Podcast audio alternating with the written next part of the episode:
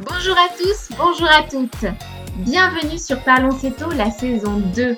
Ce podcast dédié à l'alimentation cétogène dans lequel on partage avec vous notre savoir, notre expérience, mais aussi nos astuces pour adopter une alimentation faible en glucides qui va finalement à l'encontre d'une société qui invite à consommer encore et toujours plus de sucre. Ici, on échange entre nous, mais aussi avec vous et puis, on vous invite à vous mettre à table avec nous à travers des recettes savoureuses qui fleurent bon la gourmandise. Ce podcast, il est de nous à vous pour vous informer, vous accompagner. Allez hop, c'est parti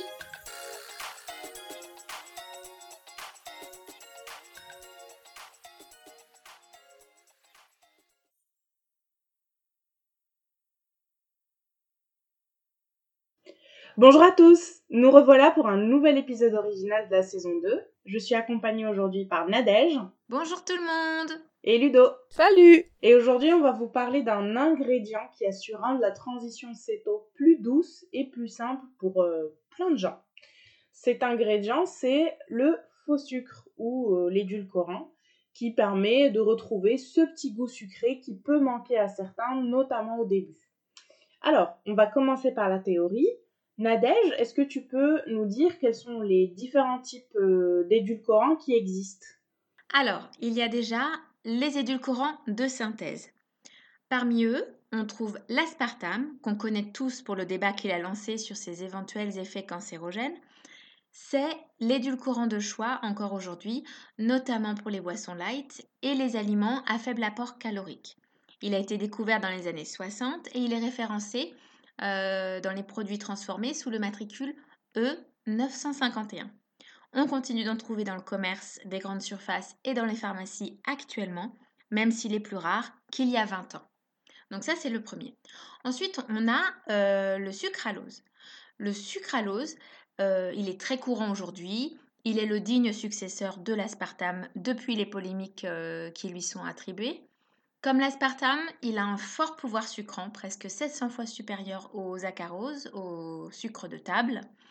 Il est référencé euh, sous le matricule E955 sur les étiquettes.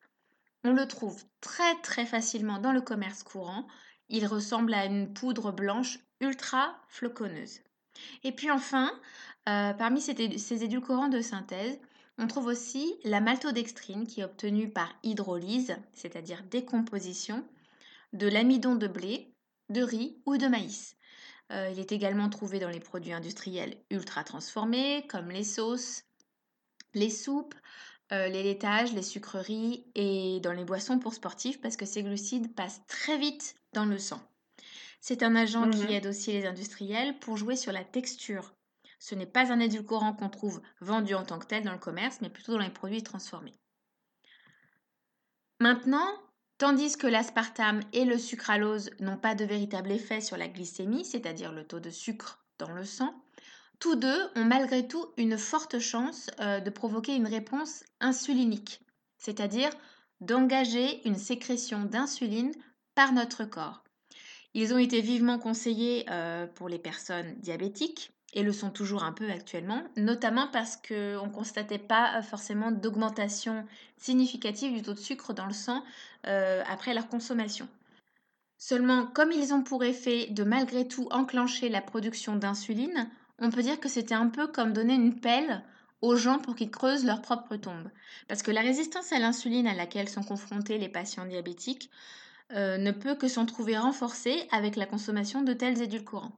Donc l'aspartame et le sucralose, bien que ne générant pas de réponse glycémique dans le corps, restent assez néfastes parce qu'ils engagent malgré tout une sécrétion d'insuline, qui est un peu ce qu'on, enfin qui est totalement d'ailleurs ce qu'on veut euh, éviter euh, pour traiter un diabète, comme pour prévenir un surpoids ou d'autres pathologies.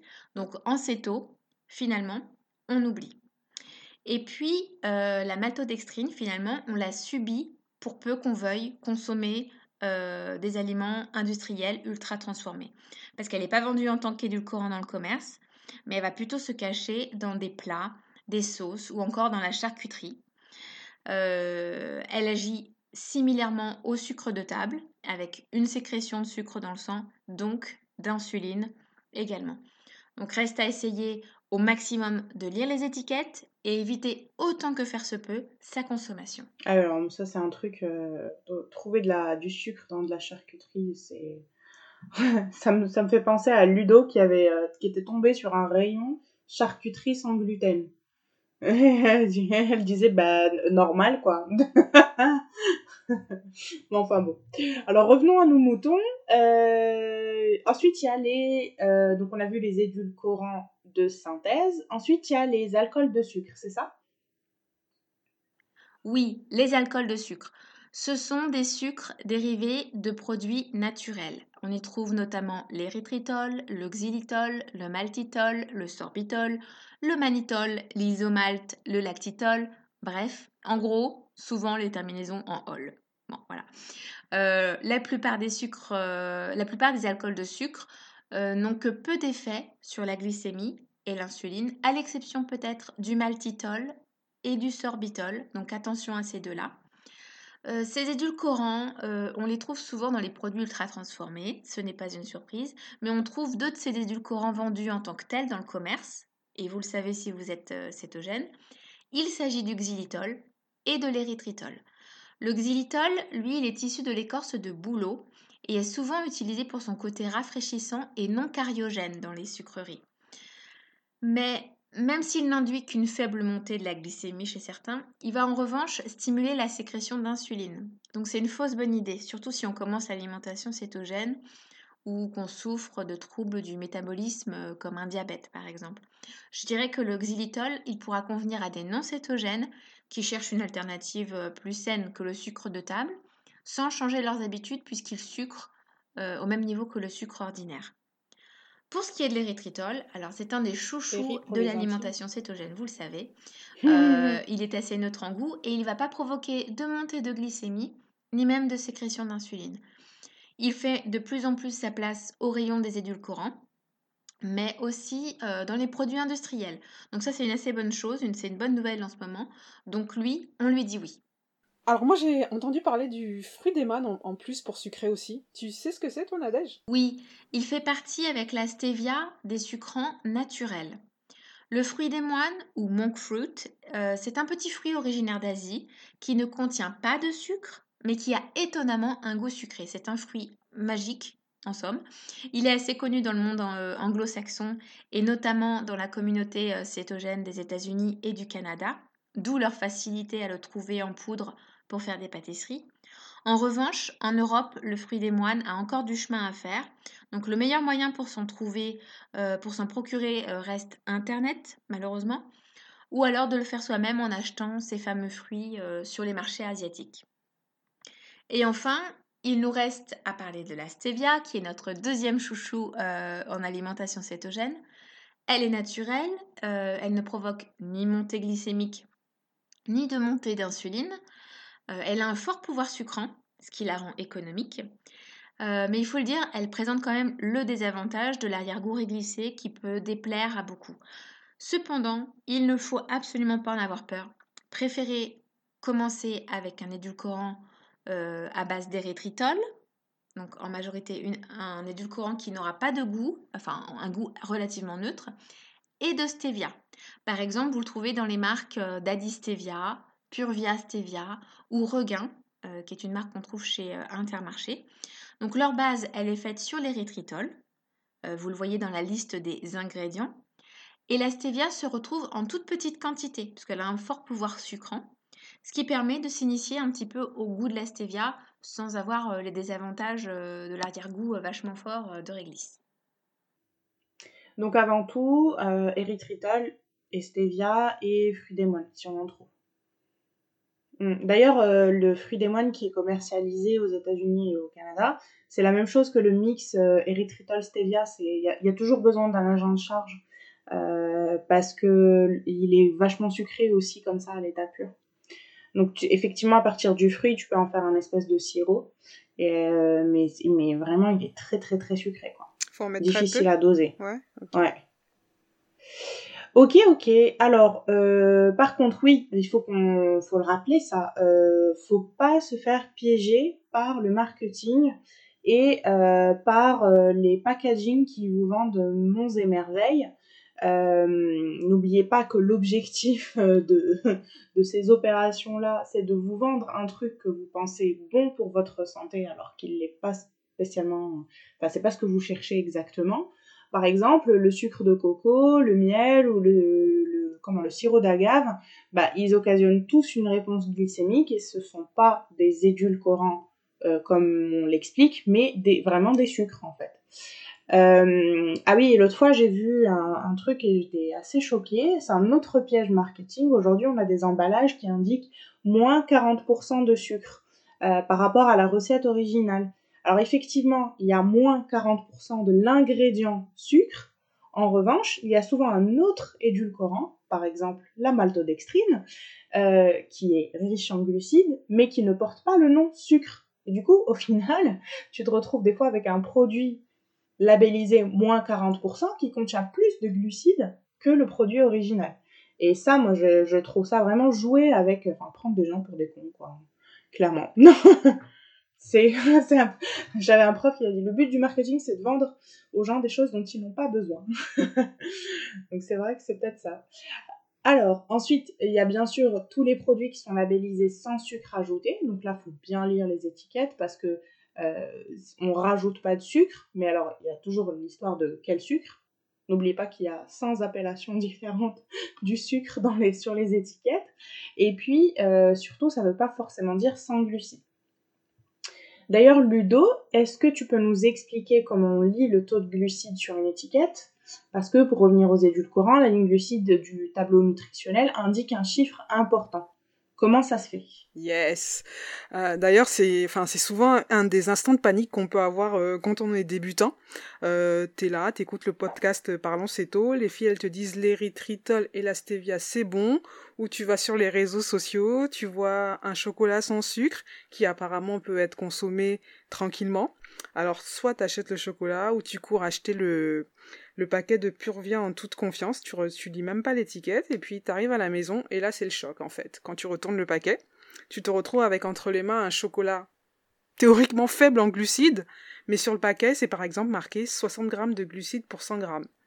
Ou pareil pour les produits, enfin moi j'ai beaucoup utilisé Purvia, donc je dis Purvia, mais c'est pas pas de la pub, où tu retournes le paquet de, de Purvia, Stevia, et tu vois 99% de glucides. Et là tu te dis mais qu'est-ce qui ne marche plus en céto en fait? Et c'est là qu'on rentre en fait euh, dans les talents de lecteur d'étiquette ou de lectrice d'étiquette de chacun. Car sur la majorité des produits euh, en céto, en général, on va vous dire de regarder la ligne glucide et elle va être pour la plupart des produits suffisante pour faire un choix en fait. Mais pour les édulcorants ou pour les, produits qui contiennent beaucoup d'édulcorants, il faut regarder plus, en détail en fait. Il faut regarder en dessous de la ligne glucide.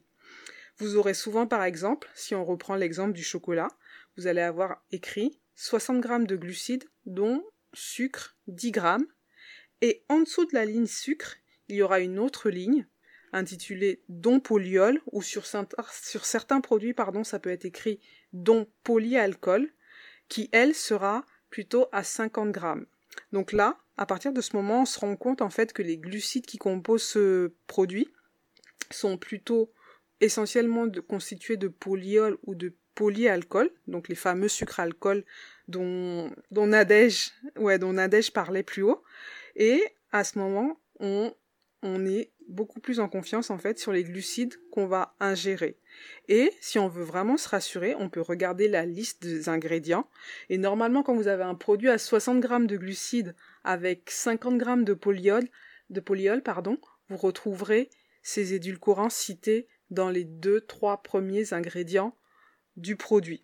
Donc, euh, c'est un produit que vous pourrez consommer, certes toujours avec une certaine modération, mais au moins vous êtes quasi certain que vous n'êtes pas sur des glucides à, on va dire, à très haut index glycémique, même si c'est pas forcément la notion euh, capitale en, en céto. Donc l'astuce, elle va être là. C'est surtout, ce sera de vérifier la ligne dont, que la ligne dont sucre est relativement faible. Donc vous avez un chiffre relativement faible et, et j'insiste vraiment sur le et, et que la ligne polyol ou polyalcool, elle, euh, le chiffre est plutôt élevé. Après, il existe des produits où vous n'aurez pas de ligne polyol. Euh, je reprends l'exemple de, de Purvia. Euh, sur moi, sur mon paquet de Purvia euh, Stevia, il n'y a pas de ligne polyol. C'est juste marqué glucides 99 grammes pour 100 grammes et la ligne dont sucre est à zéro. Par contre, si je me mets à regarder en fait la, la liste des ingrédients, je, me rends, compte en fait qu'il y a uniquement des édulcorants dans, ce produit. Il y a de la de l'érythritol et de la stevia. Donc après il y a des arômes, mais ça me met tout de suite en confiance en fait. Je comprends que je suis sur un produit 100% euh, édulcorant et que je n'ai pas de risque de trouver des glucides qui pourraient être préjudiciables en fait à, l'alimentation cétogène.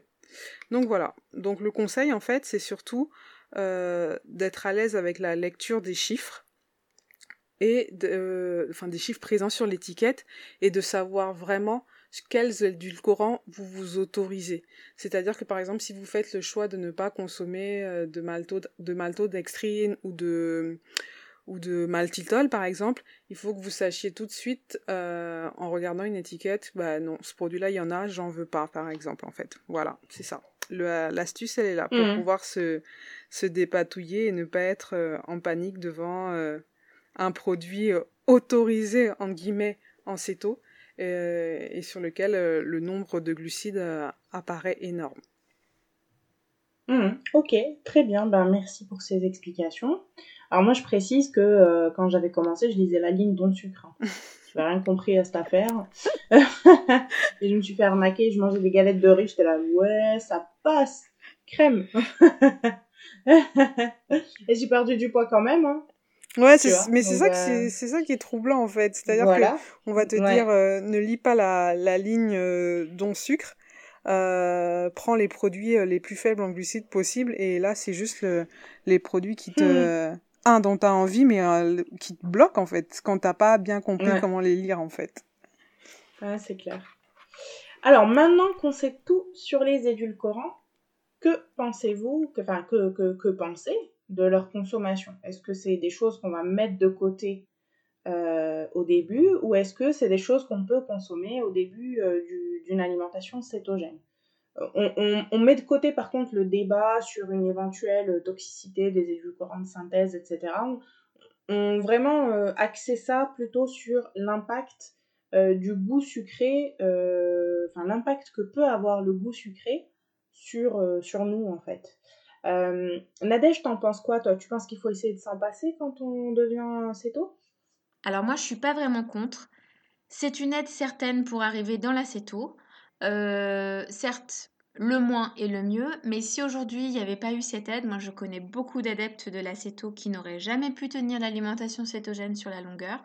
Donc pour moi, c'est une véritable aide euh, qu'il ne faut pas diaboliser. Il faut pas, moi je trouve qu'il ne faut pas culpabiliser les gens sur l'utilisation des édulcorants cétogènes. On doit déjà adapter beaucoup de choses euh, dans sa. Alors, euh, l'érythritol et la stevia euh, peuvent vraiment aider à passer le cap ou même être source de réconfort dans des moments de la vie où le sucré avait valeur de doudou avant. parfois, on a vraiment envie de sucrer, on a besoin de sucrer. Donc euh, voilà, là, c'est vraiment un, échappatoire relativement sain. donc pourquoi pas Donc moi, j'y suis mmh. vraiment favorable. Et puis, se couper totalement du goût sucré, c'est un choix et une expérience personnelle. Donc, euh, et je pense que ça doit pas être une généralité pour l'acéto. J'adore le côté doudou dont tu parles. Ça me rappelle une, anecdote en fait euh, avec euh. D'ailleurs, je crois que l'une des premières fois que je lui ai parlé sur Insta, c'était autour d'un c'était non pas un cookie, un brownie c'est tôt enfin début de ah l'hiver, mon premier la hiver. Soirée, euh. Ouais, mais c'est grave, je crois. La soirée brownie. La soirée brownie en fait, on était toutes les deux, je pense, dans un mauvais mood euh, lié ou pas à l'hiver en fait, et on avait eu envie de brownie, on a fait des brownies le même jour, et je crois que ce jour-là, si j'avais pas eu d'édulcorant, euh, ça aurait tué ma soirée en fait. Ça, vraiment. Et donc ouais, non, le côté doudou à un moment, surtout au début, ça peut, ça peut sauver des vies. Je confirme, Nadège. ouais. Et, du coup, toi, Ludo, euh, t'en penses quoi? Ouais, mais le pire c'est ça, tu vois, je dis ça, mais moi, je suis pas spécialement fan d'édulcorants déjà avant même, euh, déjà les filles, je voulais vous dire merci pour vos explications parce que en vrai, les subtilités des édulcorants, euh, j'ai, enfin, j'y ai jamais rien compris et vu que j'étais pas spécialement fan, euh, mais surtout par rapport au goût. Euh, je m'y suis jamais plus intéressée que ça parce que j'avais l'expérience d'avant avec l'aspartame, les enfin les produits sans sucre mais sucrés à l'aspartame et j'ai jamais vraiment trop adhéré à ce goût-là. et parce que aussi avant l'acéto, je sucrais assez peu. Et donc en commençant l'acéto, ben, j'ai un peu choisi moi aussi de continuer sur cette tendance peu sucrée. Mais j'ai quand même acheté du coup du Purvia euh, parce que c'est la marque que je voyais. En fait, moi, j'ai surtout retenu la marque. J'ai pas, suis pas partie sur le côté composition en fait. Et euh, les produits que j'ai achetés, c'était du mélange érythritol stevia. Et du coup, ma foi, euh, même si c'est majoritairement de l'érythritol, le fait qu'il y ait de la stevia dedans, ça me donnait pas un goût, enfin, qui me transcendait quoi. Même dans le brownie de l'époque, j'avais mis ça. mais du coup, le goût n'était pas toujours satisfaisant pour moi. Et ce qui fait que finalement, je me suis dit, euh, ouais, si c'est ça les édulcorants en céto, euh, je me, enfin, je me. C'est pas la peine. Ouais, c'est pas la peine, quoi. Et ce qui fait que je mets vraiment véridique, je crois qu'en trois ans de céto, euh, déjà, enfin, j'ai dû acheter sur la, j'ai acheté que de la Purvia, la marque, et euh, j'ai dû acheter deux, trois boîtes maximum de 40 sticks. Même là, je viens d'en terminer en en mettant dans, dans un brownie que j'ai fait à mes, à mes collègues Passetto. Et euh, vraiment parce que je, ne l'utilise pas du tout. Et j'ai dû acheter euh, deux, une ou deux boîtes de carreaux. Donc je n'utilise vraiment, très très peu. Par contre, dans nos repas céto, euh, j'ai pu découvrir les, des pâtisseries avec de l'érythritol pur. Et là, ouais, j'avoue, c'est vraiment bluffant. Euh, j'ai vraiment accroché. Il n'y a pas d'arrière-goût. Euh, limite même, je suis contente de ne pas avoir découvert ça avant parce que j'aurais pu devenir accro à l'érythritol pur en fait. Donc vraiment, c'était, c'est ça moi. Par contre, je pense que c'est une vraie, vraie béquille pour les gens. Ça peut vraiment accompagner plein de personnes dans les débuts, dans la transition, ou même pour plus longtemps finalement sur sur le parcours en fait, dans leur parcours tôt euh, c'est pas forcément, enfin moi mon message c'est pas forcément que les édulcorants c'est juste pour la transition, ça peut l'être, mais finalement si on en a besoin tout au long de, de, de sa vie en fait, euh, mmh. on peut euh, y aller, même si j'ai pas d'avis scientifique sur la question, tu vois. Mais je pense que euh, dans une consommation raisonnée, ça peut complètement, complètement s'intégrer en fait dans la vie de, plein de gens. Ouais, et le mot-clé, c'est raisonner. Parce que, en fait, euh, par rapport à ça, moi, je trouve que, euh, en fait, euh, les, les, personnes qui sont réellement addictes au sucre, qui se tournent vers l'alimentation cétogène et qui mangent un, deux, trois desserts par jour parce que c'est autorisé, parce que c'est céto, ça rentre dans mes macros, elles n'arrivent pas à briser, en fait, cette, cette addiction. Parce qu'au final, le goût sucré, lui va stimuler les mêmes récepteurs au niveau des cerveaux, euh, au niveau du cerveau, pardon. Et, euh, et au final, euh, on n'arrive pas à reprogrammer le, le, le, circuit de la récompense dans notre tête et ça fait que euh, ben, on, on, continue à maintenir cette addiction au, au goût sucré. Euh, et enfin, moi, je sais que pour ma part, il faut que je fasse vraiment très attention quand je commence à mettre le nez dans des gâteaux sucrés céto parce que c'est le gâteau entier qui passe quoi. C'est euh, voilà. Euh, du coup euh, tout ça ça donne faim. On va passer du coup à la recette. Nadège pour ce premier épisode de la saison 2 tu as décidé de faire plaisir aux petits comme aux grands et oui, pour le retour de Parlons Céto, j'ai choisi de proposer un classique des repas cétogènes, comme je l'avais fait en saison 1 avec le fameux euh, pain mug cake, ce pain express cuit au micro-ondes. Euh, et donc aujourd'hui, on s'attaque à un autre classique qui peut manquer quand on débute l'alimentation cétogène, les frites. Alors ici, pas de pommes de terre, vous vous en doutez bien. On va s'orienter vers deux alternatives très populaires en céto le céleri rave, ce légume qu'on voit souvent sur les étals là, qui ressemble à une grosse boule blanche euh, racineuse, et le navet boule d'or, qui lui, il est assez euh, similaire au, navet violet, mais qui a la particularité d'être d'un beau jaune. Et ces deux légumes, euh, bah, ils ont un apport faible en glucides. Et donc, ils sont parfaits pour se faire plaisir sans faire exploser son compteur de glucides. Et en plus de ça, on est pile dans la saison euh, de ces deux légumes racines. Donc, ils ont l'intérêt d'être riches en minéraux dont on a besoin actuellement, c'est-à-dire le magnésium, le potassium, bien sûr, le phosphore, le calcium, plus les fibres, évidemment. Donc, bon, je ne vous fais pas la liste, mais bref, avec eux, on fait le plein de force pour l'hiver à venir. Voilà. Du coup, comment, euh, comment tu prépares tes frites alors? C'est tout simple. Le plus dur, comme on dit, c'est de s'y mettre. Alors, quand on mangeait des frites de pommes de terre, le plus dur, ça restait encore d'ouvrir le sachet de frites surgelées et de lancer ça sur la plaque du four ou dans la friteuse. Ici, on va un peu plus s'impliquer quand même dans la préparation de nos frites. Mais ça reste franchement jouable, euh, même pour les simples amateurs de cuisine. Vous allez avoir besoin pour deux personnes à peu près d'un demi-céleri rave ou de deux beaux navets boule d'or. Hein, vous choisissez votre céleri ou votre navet. De la graisse de canard ou du saindoux. Un peu de sel, un peu de paprika, un peu de curcuma. Et, et bah c'est tout. Voilà, vous avez besoin vraiment que de ça. Et en tout premier, on va commencer par éplucher son céleri ou ses navets boule d'or. Euh, avec un épluche légumes. Et bon, alors c'est un peu laborieux au premier abord, mais ça se fait finalement assez vite. Ensuite, on va procéder à la découpe. Alors, on peut choisir le format frites ou potatoes. Hein. Donc, en revanche, par contre, il va falloir être très prudent avec le céleri. Je dirais qu'il faut se munir d'un bon couteau de cuisine parce que le céleri, il est franchement dur. Donc, un bon couteau, une planche à découper et on commence à découper des tranches d'un centimètre d'épaisseur pour ensuite les découper dans le sens de la longueur pour faire nos frites. Une fois le céleri ou le navet découpé, je n'ai plus qu'à disposer environ une cuillère à soupe de graisse de canard dans une poêle à rebord haut. Et une fois bien chaude, je jette mes frites et je laisse cuire entre 10 et 15 minutes à feu moyen en les retournant de temps en temps jusqu'à obtenir une petite coloration et avoir une texture plus ramollie euh, de notre légume racine. Une fois cuit, je verse mes frites dans un saladier et là je vais assaisonner. Je vais mettre du sel, je vais mettre du paprika pour le goût et un peu de curcuma qui va aussi permettre de colorer nos frites pour se donner euh, un petit peu le souvenir des frites qu'on a connues autrefois euh, avec la petite couleur jaune qu'on aime bien. Et du coup, on a vraiment le goût des frites là, Nadège? Alors, oui et non. On va pas chercher le goût exact des frites de pommes de terre, ça c'est certain.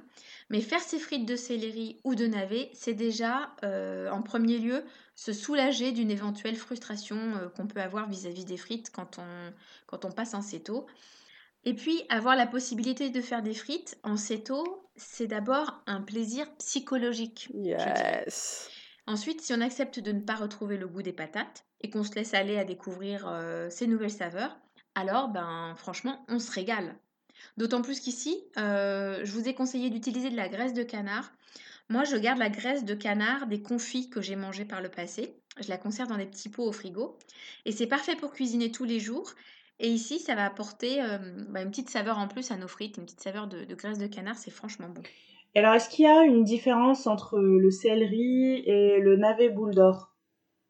Oui, euh, ces deux légumes racines se ressemblent, mais je dirais que le navet a une saveur plus douce, plus neutre, tandis que le céleri, euh, lui, il est plus marqué, il est plus puissant. Personnellement, j'ai une petite préférence pour le céleri.